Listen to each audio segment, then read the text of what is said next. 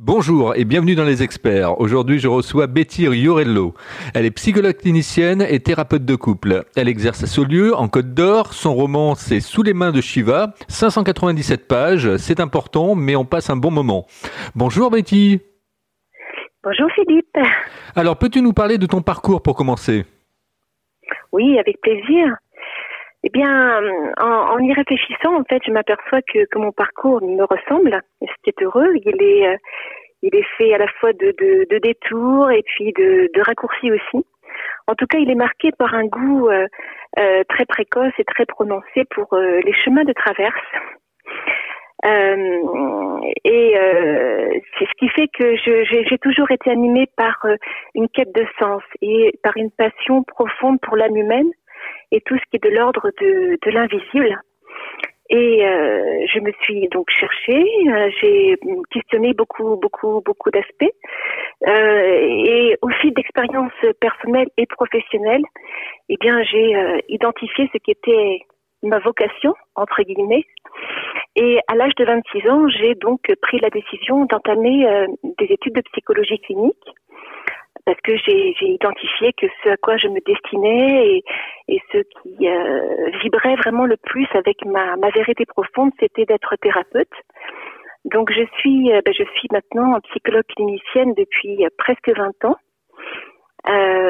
Voilà, et j'exerce, j'exerce depuis une petite dizaine d'années en exclusivement libéral, après avoir euh, euh, expérimenté aussi euh, beaucoup beaucoup de choses et d'accompagnement dans différents domaines tels que la dictologie, l'alcoolologie, l'insertion, voilà dans le milieu associatif, institutionnel, etc.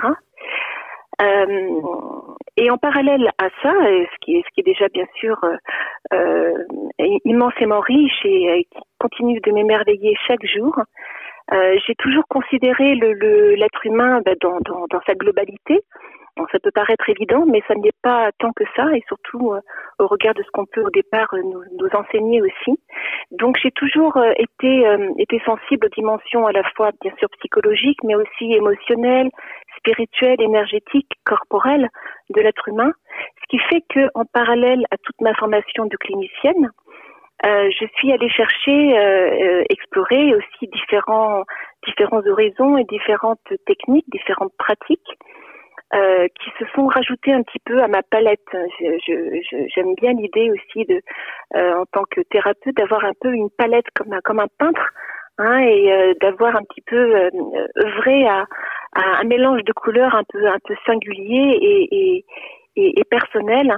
Et dans cette palette, eh bien, il y a différentes influences telles que euh, la morphopsychologie, à laquelle j'ai consacré en parallèle à mes études de psychologue euh, quatre années d'études, mais également le tarot de Marseille, le Reiki, je suis maître Reiki, le chamanisme, euh, la numérologie, l'astrologie et euh, depuis quelques années le tantra. Voilà. Et euh, ce qui a été bien sûr en parallèle à, tout ce parcours, mu encore une fois par euh, une passion euh, à l'égard de, l'être humain, de la psyché et de tout ce qui se loge un petit peu au-delà des apparences, eh évidemment, je dirais ma meilleure amie depuis toujours, c'est la plume, l'écriture. Donc dès que j'ai été en mesure de tenir un stylo entre les mains, et euh, de, de, me rendre compte que je pouvais traduire ma vision du monde et, et, et mon imaginaire au travers des mots, eh bien j'ai euh, écrit. Euh, voilà, donc j'écris depuis euh, depuis ben, depuis je suis enfant et c'est ça passé par des poèmes, des nouvelles jusqu'à ces dernières années des livres et je pense que j'écrirai toute ma vie parce que je ne conçois pas la vie sans, sans l'écriture parce que je, me rends compte tant dans ma merveilleuse profession de thérapeute que euh, dans mon activité aussi d'écrivain, euh, eh de la puissance des mots, de leur magie et de leur beauté et euh, de la façon dont on peut véritablement euh, changer le monde et changer aussi le monde d'autrui grâce grâce aux mots. Tout à fait. Et tu as écrit donc ce roman qui s'appelle Sous les mains de Shiva. 597 pages, c'est ce que je disais tout à l'heure. Euh, en fait, mm -hmm. c'est mhm. l'histoire de deux couples. Hein. Il y en a un, on va dire effectivement, ils vont se rencontrer, et puis il y en a un autre, effectivement, bon, ils vont faire un peu l'état des lieux de leur euh, de leur couple. Hein. Est-ce que je résume bien? Tu résumes. tu résumes, oui. Vas-y, explique-nous, euh, embarque-nous dans le dans ton univers. Alors, eh bien, euh, mon roman donc sous les mains de Shiva a été en fait donc c'est une fiction, mais qui a été euh, inspiré de mes anciens travaux de recherche lorsque je j'étais en maîtrise de psychologie clinique et que j'avais consacré à l'époque à un sujet tout à fait inédit et pionnier en la matière, euh, en l'occurrence l'étude entre guillemets des, couples libertins. Parce que je me disais, euh, la vie a fait que j'ai été amenée à rencontrer euh, différentes personnes qui avaient cette, cette approche-là de la vie et de l'amour, et ça m'a beaucoup questionnée parce que je me suis dit bon, au-delà de, de, la fascination ou de la répulsion ou de, de ce qu'on peut peut-être au départ ressentir face à une telle démarche, ça convoque des, des, des questions absolument passionnante et qui me semble même vraiment ancestrale, voire universelle. Euh, ça, ça, ça, amène à questionner ben, ce qui, euh, ce qui euh, fonde un couple, euh, ce qui, ce qui fait couple. Euh, qu'est-ce que, qu'est-ce que justement le couple, le lien amoureux, et puis bien sûr, ça questionne aussi la sexualité, tout, des questions euh, autour de la fidélité, de l'infidélité, etc. Donc ça m'a semblé être un sujet d'une immense richesse. Et comme je te disais tout à l'heure, euh, bah, tant en tant que clinicienne qu'en tant qu'auteur, euh, là j'ai trouvé vraiment matière en fait à, à, pouvoir euh, unir quelque part un petit peu mes deux mes deux violons d'ingres. Et voilà, ces deux faces un peu qui qui ont toujours fait vibrer, palpiter ma vie. En l'occurrence, euh, explorer l'âme humaine, d'une part, euh, et, et, tout, tout ce qui peut être en lien aussi avec la sexualité, qui m'a toujours semblé essentiel, parce que c'est une voie pour moi sacrée euh, d'accomplissement de soi et, et, et, une voie spirituelle aussi.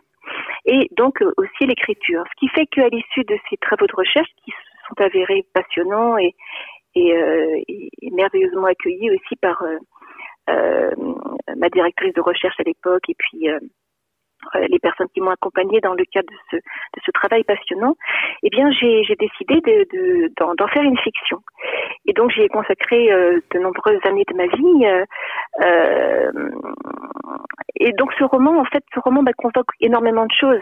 C'est une romance à connotation érotique, bien évidemment, puisque ça vient questionner, mais, mais c'est presque prétexte finalement le libertinage euh, dans, dans mon livre, même si je, je l'explore pleinement, parce que pour moi, il vient encore une fois euh, en support, hein, et en, il ouvre une porte en fait sur euh, l'exploration de, de, de, euh, de thématiques beaucoup plus beaucoup plus vastes. Et donc c'est une romance à connotation érotique, bien que ce ne soit pas un roman érotique parce qu'il ne se cantonne pas à cela.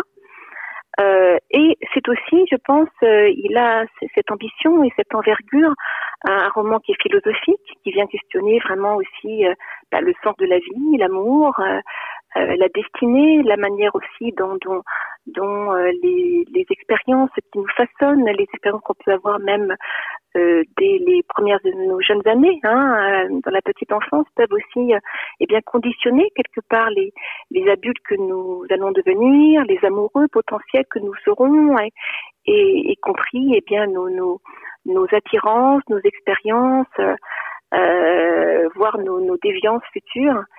Euh, voilà, donc il est emprunt aussi bien sûr bah, de toute cette euh, psychologie euh, très très très présente, parce que ce qui m'intéresse beaucoup dans l'écriture et ce qui transparaît beaucoup dans mon roman Sous les mains de Shiva, c'est c'est vraiment d'aller d'aller explorer en profondeur l'intériorité de mes personnages, d'aller vraiment sentir et faire sentir à, mon, à mes lecteurs euh, ce qui les a, ce qui les a euh, fabriqués, hein, à quelle glaise ils ont été fabriqués, et comment en fait les événements extérieurs vont venir euh, les faire vibrer, les interroger, les malmener, les faire évoluer, et de quelle manière aussi leur évolution intérieure va amener justement bah, leur vie à prendre d'autres tournures et d'autres et d'autres dimensions aussi?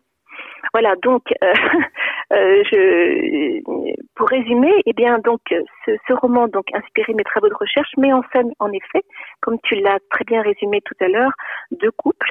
Donc, un couple, effectivement, dont je, je décris au, au, début du livre, d'ailleurs, la rencontre, et un couple, un couple, en l'occurrence, Lola et Marco, hein, qui, ils se connaissent tous les deux depuis 15 ans, ils sont mariés et, euh, et voilà, suite à une, un événement, un événement dont je ne voudrais pas forcément euh, révéler euh, tous les tenants et aboutissants là pour maintenir un peu de mystère, mais euh, voilà, vont être amenés eux aussi à explorer, à explorer une autre forme de sexualité à donner une autre, comment dire, tournure finalement à leur à leur relation.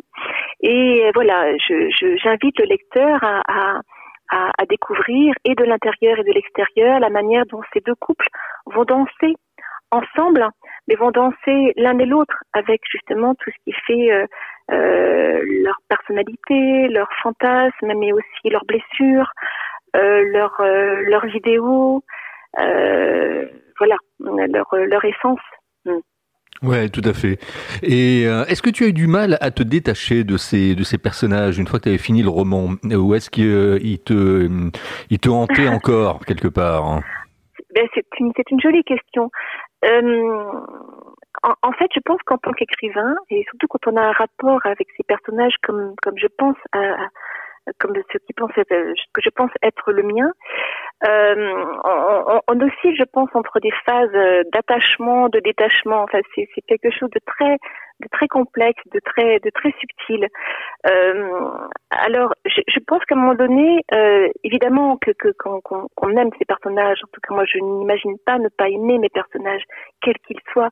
Donc, euh, il y, a, y, a, évidemment un lien très fort. Et en même temps, je pense que ce qui participe du processus même d'écriture, c'est aussi de passer au-delà, d'être dans une forme de détachement qui fait que qu'à un moment donné, et d'ailleurs véritablement c'est ce qui se passe et ça c'est magique, et ben ce sont les personnages en fait qui prennent vie et qui viennent prendre la main finalement de, de, de, de leur auteur euh, pour euh, pour euh, cheminer par le, de leur propre de leur propre chef, si je puis dire, et, euh, et emmener d'ailleurs l'auteur à des endroits évidemment qu'il n'avait pas au départ soupçonné. Et je pense que c'est ça en même temps toute la toute la magie du processus euh, d'écriture. Alors mes personnages, ils m'ont accompagné pendant, comme je te le disais tout à l'heure, une dizaine d'années. Donc évidemment qu'ils font partie de moi, ils font partie de ma vie. Mais quand j'ai euh, quand j'ai publié mon livre et quand surtout, eh bien voilà, il a été il a été lu, il a été euh, réinventé quelque part par mes lecteurs parce que quand on lit un, un, un livre, eh bien on, on, le réinvente, on se l'approprie. Donc il n'appartient plus d'une part à celui qui l'a écrit, et, euh, et, et, du fait même de ce détachement-là, il y a quelque chose qui fait qu'aujourd'hui, j'ai envie de te dire, mes personnages euh, sont, bien que faisant partie de moi, ils sont indépendants de moi. Donc je me suis dans une certaine mesure, oui bien sûr, détachée d'eux. C'est la raison pour laquelle ben, je continue d'écrire et que j'écris d'autres romans et euh, voilà. Mais c'est une histoire d'amour. Bien sûr, c'est une histoire d'amour, je crois. Alors, on va rentrer dans l'immersion de l'interview. Euh, on va essayer de savoir un petit peu comment tu écris, dans quelle ambiance. Est-ce que tu mets de la musique? Est-ce que quelque part tu écris d'abord sur euh, papier, papier libre, et après à mhm. l'ordinateur? Comment ça se passe? Raconte-nous. Eh bien, alors au départ, euh, il y a quelques années, j'écrivais en musique. Hein. Je, voilà, euh, à la limite même, je crois que je je, je ne concevais pas le écrire sans, sans, sans musique. Et, et ben là, depuis depuis quelques temps, ça a complètement changé. J'ai besoin du silence et vraiment du silence absolu en fait si ce n'est euh, ponctué par le chant des oiseaux, qui ne me dérange aucunement, bien au contraire, euh, pour écrire. Voilà, donc euh, je dirais aujourd'hui vraiment c'est euh, c'est plutôt dans le silence. Euh, alors même si je trouve l'acte d'écrire, hein, c'est-à-dire vraiment manuscrit, le stylo, la feuille, extrêmement beau, extrêmement sensuel, et que j'y suis attachée au regard de tout ce que ça symbolise, euh, moi, je te dirais que j'écris, j'écris euh, directement sur l'ordinateur pour plusieurs raisons. Parce que je m'aperçois d'une part que euh, le fait d'écrire sur l'ordinateur me permet de travailler à la fois et de façon simultanée la forme et le fond. et, et, ça me permet de progresser vraiment dans mon processus d'écriture. C'est-à-dire, en mettant en forme aussi ma phrase ou mon paragraphe, eh bien, je vais, je vais encore davantage travailler le fond. Euh, ce qui ne serait pas aussi lisible et accessible pour moi euh, sur papier. Et puis ensuite, je choisis l'ordinateur parce que il y a des moments où les idées fusent tellement vite que j'aurais l'impression que ma main ne va pas assez vite. Et que, ou alors si elle allait assez vite, euh, peut-être qu'après je, je n'arriverai pas à me relire.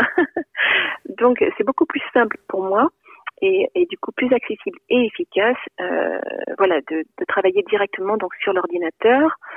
Euh, voilà. Alors, je pourrais pas te dire s'il y a des, des moments particuliers euh, propices en fait à l'écriture. C'est vrai qu'il y a certains moments, je m'aperçois que euh, le matin tôt euh, euh, et, et ça m'inspirait davantage. Mais à contrario, à contrario, pardon, à certains moments, je vais plutôt plutôt écrire l'après-midi ou, ou même me réveiller la nuit parce que tout d'un coup une idée va surgir ou qu'un chapitre même, parfois des chapitres entiers, se, se déroulent dans ma tête. Donc, bah, évidemment, là, je je me lève et, et, et j'ouvre rapidement mon ordinateur. Euh, voilà, mais je dirais j'écris, j'essaie d'écrire le plus régulièrement possible, mais surtout quand, quand, quand l'envie est là, quand l'envie est là. Bien que euh, il faille aussi s'astreindre à l'écriture, c'est une forme de discipline, c'est tellement important ça, bien sûr, quand, quand, quand a priori l'envie n'est pas là et qu'elle peut venir quand on s'astreint à cette discipline. Mais, mais j'essaie de, de de d'écrire quand, quand, quand je sens que quelque chose en moi est disponible à ça. Alors, est-ce qu'il y a un album de musique qui t'a jamais quitté, qui t'a suivi de déménagement en déménagement, de d'appartement en appartement, de maison en maison euh, Quel est ah. l'album de musique qui t'a marqué? L'album, donc il faut que j'en choisisse uniquement un. Oui, oui. C'est très, c'est très compliqué ça. Euh, bah écoute, celui qui me vient là, mais euh, peut-être que tu vois, euh, si je te répondais demain ou dans quelques heures, euh, j'aurais une autre réponse. Mais voilà, bah, ce qui me vient là, c'est Léonard Cohen. Mm. Voilà. Alors, j'ai pas le titre, j'ai pas le titre de, son album en, en, tête, mais il y a quelque chose dans la voix de ce chanteur, dans son univers, qui bah, qui me transcende en fait, qui qui me touche, qui me bouleverse et qui, oui, et qui me transcende, qui m'a, qui m'a toujours, euh, enfin, il m'accompagne depuis des années. Mais il y en a d'autres, il y en a tellement d'autres. justement, tu, tu vas pouvoir euh, user de ta mémoire parce que je vais te poser maintenant une question concernant les films. Quels sont les trois films ah. qui t'ont marqué et raconte-nous pourquoi. Mmh. Ah super, j'adore ces questions-là.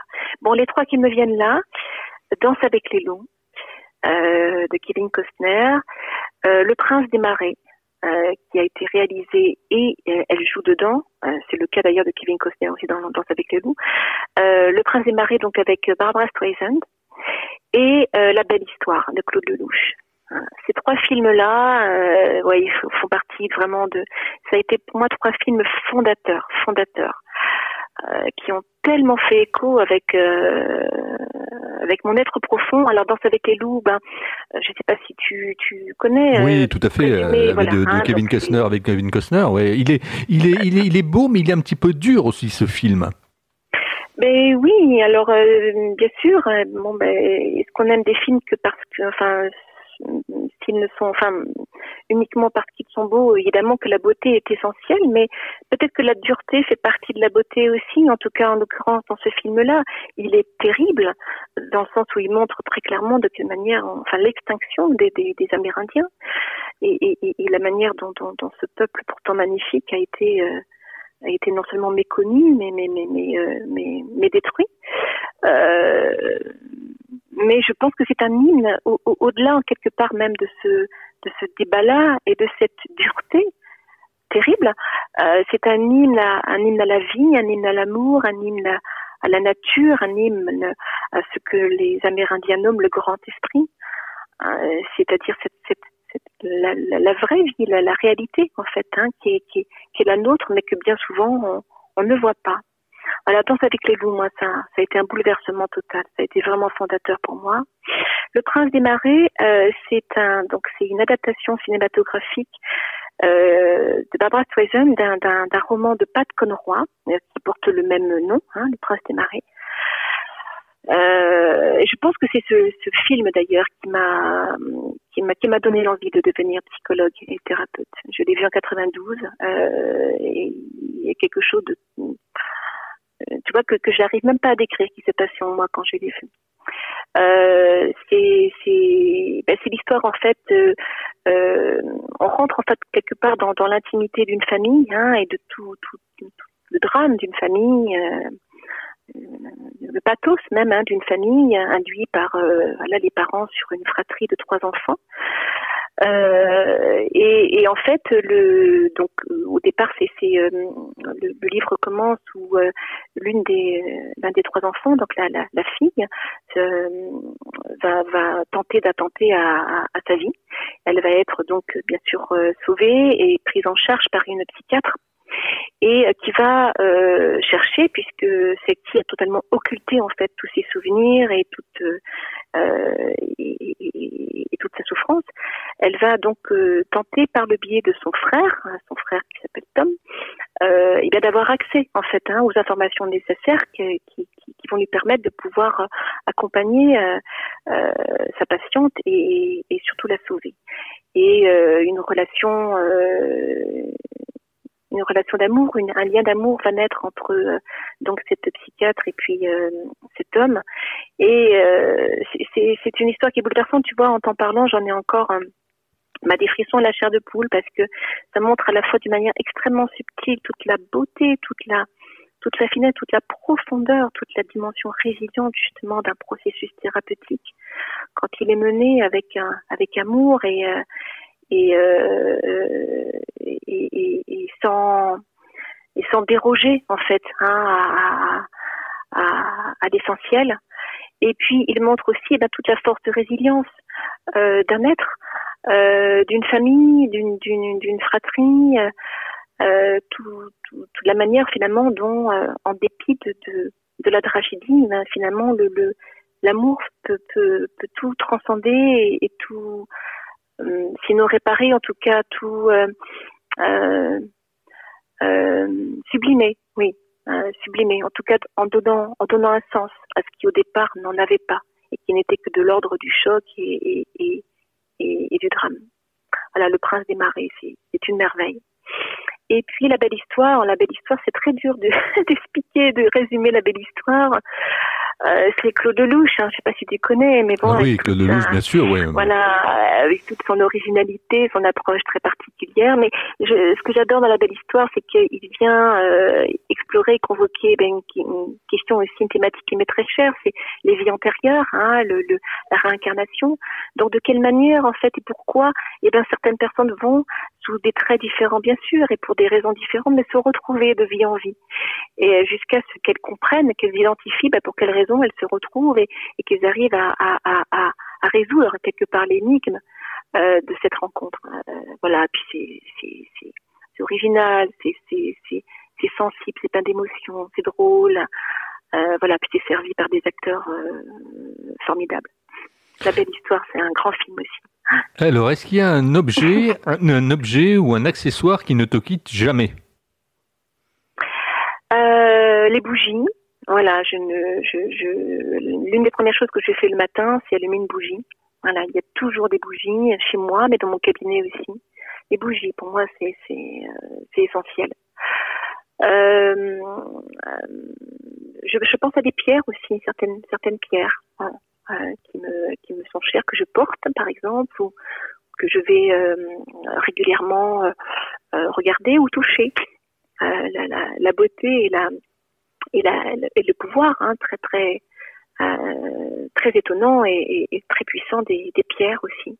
Voilà ce qui me vient un petit peu euh, en tête à ta question. Et puis bien sûr, mon stylo. Ah ben oui, le, stylo.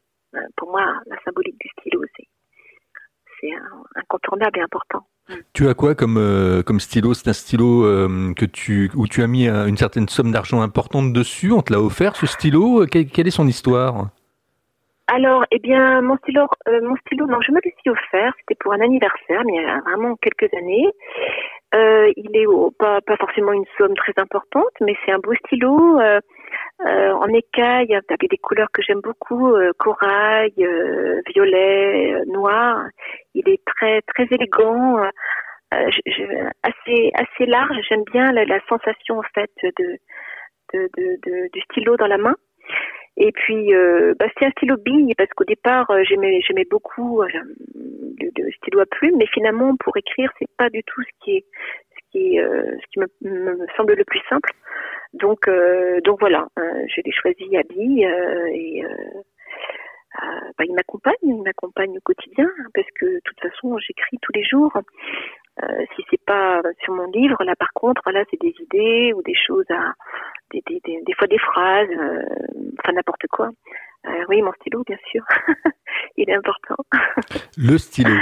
Alors, euh, raconte-nous une journée type de travail, si tu en as une d'ailleurs, et comment elle se décompose cette journée de type de travail? Le matin, par exemple, est-ce que tu, tu te couches tard, tu te lèves tôt, comment ça se passe? Mhm. Alors, ben, euh, moi j'ai un peu de mal avec cette notion de journée type, parce que je pars du principe que, et c'est heureux d'ailleurs, que euh, les, journées se suivent et ne se ressemblent pas. Cela dit, bien sûr, hein, on a tous des rituels et je n'y échappe pas, et c'est important aussi parce que ça, balise un petit peu, ça jalonne notre vie. Euh, alors, là aussi, je dirais qu'en termes de rythme de vie, les choses ont changé. Avant, je me couchais tard et je me levais tard. Maintenant, c'est plus le contraire j'aurais plus tendance à me coucher tôt parce que je je sens euh, l'appel de Morphée plutôt qu'avant. Mais de fait, je me lève plus tôt aussi et je pense que maintenant c'est un rythme qui me convient bien. Euh, alors journée type de travail, sais comme justement euh, j'ai certaines journées qui sont dévolues à mon activité de thérapeute et d'autres euh, plus à l'écriture. Bah, ce sont des journées évidemment qui vont être un petit peu ponctuées différemment, mais je sais pas quoi te dire. Euh, il y a des incontournables, bien sûr. Allumer ma bougie, euh, euh, prendre un temps pour regarder la fenêtre, écouter les oiseaux, respirer l'air. Si j'ai le temps et j'essaie de m'organiser en conséquence, faire toujours au moins 10 à 15 minutes de gym tous les jours. Euh, et puis, euh, je n'arrive pas à m'en passer, donc euh, j'ai, comment dire, renoncé à l'idée, mon café du matin, voilà. Mais en, dehors de ça, pas vraiment de journée type. J'aime, bien aussi l'idée d'être, surprise de, cette dimension un peu inattendue, hein, que chaque journée, quand on est un petit peu réceptif, peut nous proposer aussi de vivre. Alors là, je vais te poser une question qui va te surprendre justement. Tu, nous as parlé du tarot de Marseille tout à l'heure. Quelle est la carte, quelle est la lame, effectivement, qui mhm. te représente le mieux dans le tarot de ah, Marseille L'étoile. L'étoile. L'étoile, d'accord, ok. Sans hésitation, l'étoile, oui. Hmm. Je suis née à 17 d'ailleurs, donc c'est le nombre de, de l'étoile. Mais oui, l'étoile, clairement, sans hésitation. Donc tu connais le tarot, toi puisque Je, je connais le tarot de Marseille, je connais l'oracle G, je connais l'oracle de Béline. Euh, Parfait, ah bah, très bien, super. Mm. On aura l'occasion hors antenne de, de, parler de cela, il n'y a pas de souci. Eh ben, avec plaisir, oui, oui. Donc oui, l'étoile, l'étoile, sans hésitation. Comment tu te projettes dans, dans un nom, Betty?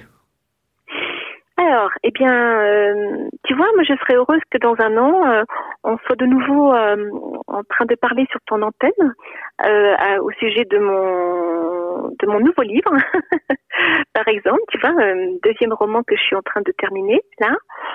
Euh, comment je me vois dans un an? Ben, J'aimerais aussi, euh, à titre personnel, euh, approfondir encore davantage et cheminer encore davantage ce qui est mon but, notamment cette année, dans ma pratique chamanique et ma pratique du tantra.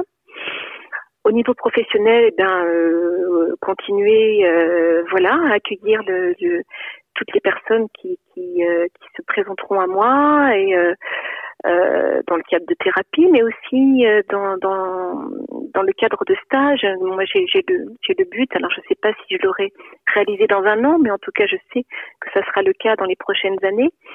Euh, de, de, de, monter une yourte en fait à l'endroit où je vis euh, et euh, d'y organiser des stages sur la base un petit peu de tout ce que je pratique en parallèle de la psychothérapie, à savoir justement eh bien initiation au tarot de Marseille, chamanisme, des groupes de parole pour les femmes, pour les couples, etc.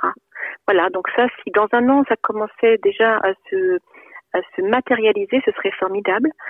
Mais voilà, ben dans un an, voilà, mettre le point final à mon deuxième roman et puis et puis continuer à, à accueillir, à accompagner au mieux les personnes qui, qui, qui viennent à moi et qui font appel à moi. Ce sera déjà pas mal. En tout cas, ce sera avec plaisir que je te recevrai pour ce, ce nouveau roman et puis pour tes activités. euh, je voulais te poser une question également concernant le, la fabrication du livre un petit peu, parce que c'est vrai que tu l'as pris à, à, bras de corps, ce livre, quelque part. Oui, ah oui, ça, c'est ce qu'on peut, on peut dire ça, oui, tout à fait. Absolument. Tu peux nous, ra nous raconter en, en, quelques mots, effectivement, un petit peu euh, ce que ça t'a coûté, ce que, ce que l'énergie que tu as mis, euh, euh, et aujourd'hui, peut-être que tu aurais envie qu'un éditeur reprenne le, le, relais, quoi. Ah ben oui, c'est certain. Alors quand tu parles en termes de coûts, tu parles matériellement en fait. Matériellement, oui. Et, et puis, et puis financièrement oui. aussi. Bon, c'est intéressant, ça donne une indication pour ceux qui nous écoutent, quoi. Ben, matériellement, c'est financièrement. Oui, je, oui, je, je, peux être sûre de comprendre ta, ta, question en fait. Parce que oui, tout à fait. Bah, combien t'a coûté le, le, le, roman euh, ah, Et puis aujourd'hui, quel, quel, quel, temps t'y as mis quoi? Euh, À l'écriture? Oui, à l'écriture, oui. Alors, ben, j'ai consacré dix années euh, de travail à mon premier roman. Alors dix années au cours desquelles j'ai pas travaillé tous les jours, loin s'en faut. Il y a eu des périodes même assez longues. Hein, durant lesquelles, pour euh, tout un tas de raisons, j'ai, je n'ai pas, euh, je n'ai pas écrit euh, à proprement parler sur mon roman, mais voilà, il a habité, il a été présent durant dix années de ma vie. Donc, on peut imaginer à ce titre-là, rien qu'à ce titre-là, bah, toute l'implication affective, émotionnelle, énergétique, physique aussi, hein, parce que en fait, il faut être en forme pour écrire, parce que des heures et des heures à rester assis euh, ben, de rien, c'est c'est pas c'est pas c'est c'est ça, ça, demande aussi un sacré entraînement. Euh, donc évidemment que j'ai j'ai mis j'ai mis beaucoup j'ai mis beaucoup dans dans dans l'élaboration et la création de ce livre, hein, mais euh, en même temps c'est c'est c'est il me l'a rendu au centuple au centuple au regard des, des des moments de de, de je sais même pas quel, quel, mot utiliser, enfin des moments de d'émotion de, telles, des moments même parfois extatiques, euh, que, que si c'était à refaire, je le referais, bien évidemment. Euh, mais en y consacrant moins, moins de temps quand même. Et alors concrètement, eh bien, euh, comme je t'avais dit, j'avais j'avais eu euh, des, des quand je l'ai présenté aux éditeurs des euh, des propositions, mais qui ne me semblaient pas, euh, enfin voilà, euh, que j'ai déclinées, qui ne me semblaient pas intéressantes. Ce qui fait que en fin 2019, début 2020, j'ai décidé donc d'auto-publier mon, mon roman. Et euh, j'ai fait, euh, j'avais pas beaucoup d'argent, hein, j'avais pas vraiment de fonds, et je savais pas du tout en même temps quel était le coût, quel allait être le coût finalement d'une telle entreprise. Maintenant, je suis un peu plus au fait avec tout ça. Donc, j'ai sollicité euh, spontanément ben, mon entourage. En fait, j'ai envoyé un mail, une forme d'appel à mécénat entre guillemets, en, en expliquant, euh, ben, ben, voilà, à, mes amis, puis à un entourage un petit peu plus élargi aussi, ben, quel était mon projet, de quoi parlait mon livre, euh, et j'ai demandé à, à qui, qui, le souhaitait ben, de, de, euh, de, de, de m'aider à financer donc l'autopublication de mon roman. Et euh, j'ai reçu énormément de d'encouragement, de, de, et puis aussi de, de, de, soutien, de soutien financier. Ça a été vraiment vraiment euh, merveilleux. J'ai une gratitude infinie pour tout pour toutes les personnes qui ont participé à ce projet. Et, euh, et donc après, je me suis, j'ai pu financer euh, donc en, en m'adressant aux, aux, éditions Librinova euh, la publication de mon livre. Mais alors j'ai pris vraiment, euh, euh, j'ai choisi une option complète que je ne choisirais plus aujourd'hui maintenant parce que il y a plein de choses sur lesquelles je suis devenue totalement autonome et que je ferai par moi-même maintenant. Mais je dirais qu'en tout ça m'a coûté euh, pas loin de, oui, un peu plus de 2000 euros, entre 2000 et 2500, en comptant les rééditions aussi, hein, quand, quand je quand je rachète euh, des exemplaires de mon livre, etc. Euh, entre 2000 et 2500, donc c'est pas rien. Hum. C'est pas rien. Tout à fait. Euh, au niveau de ma dernière question, ça va être effectivement mmh. comment tu trouves ma façon d'interviewer les gens, Betty? Bah, écoute, moi je te trouve, euh, je te trouve très à l'écoute. Euh, je tes, tes, questions sont très très larges. Hein. Je trouve que tu, tu ratisses large, si je puis dire. Euh, c'est-à-dire qu'à la fois tu vas tu vas questionner un petit peu euh, euh, la personne sur sur ce qui sur ce qui la fonde, hein, son parcours, et puis en même temps, ben, d'une manière plus pratico-pratique sur ce qui la façon dont elle fonctionne, dont elle exerce, dont, dont elle travaille, dont elle aborde son activité. Donc je trouve que c'est assez vaste. Et puis surtout, ben, tu m'as ce à quoi je suis très sensible, euh, c'est que tu m'as vraiment pleinement laissé la parole, tu m'as laissé dérouler mes idées, m'exprimer, euh, et puis en rebondissant euh, avec humour et pertinence sur sur ce que je pouvais dire. Donc, je te remercie te remercie de, cette écoute aussi. Alors comment on Et peut... Je t'encourage à poursuivre. Oui, tout à fait. Et comment on peut continuer à discuter avec toi après avoir écouté cette interview et qu'on a envie de rentrer en contact avec toi? On, peut le faire sur les réseaux sociaux? De, quelle manière? Raconte-nous un peu. Oui, alors ben, en ce qui concerne mon livre, euh, et, j'espère que ça va donner à tes auditeurs l'envie de, le lire, parce qu'il est vraiment passionnant et beaucoup de lecteurs, hein, sans me vanter, m'ont fait des retours magnifiques. Euh, de lecture. Donc, ben, euh, mon livre est disponible en ligne sur à peu près toutes les plateformes qui existent, hein, Cultura, la Fnac, Amazon, les librairies en ligne. Il peut être commandé aussi auprès de, de libraires, hein, dès lors que et c'est la plupart, c'est le cas de la plupart d'entre eux. Ils sont reliés au réseau d'Illicom, hein, donc possibilité de commander en, en ligne. Donc voilà, mon livre euh, disponible à peu près partout, et bien sûr euh, auprès des, des éditions Librinova, évidemment.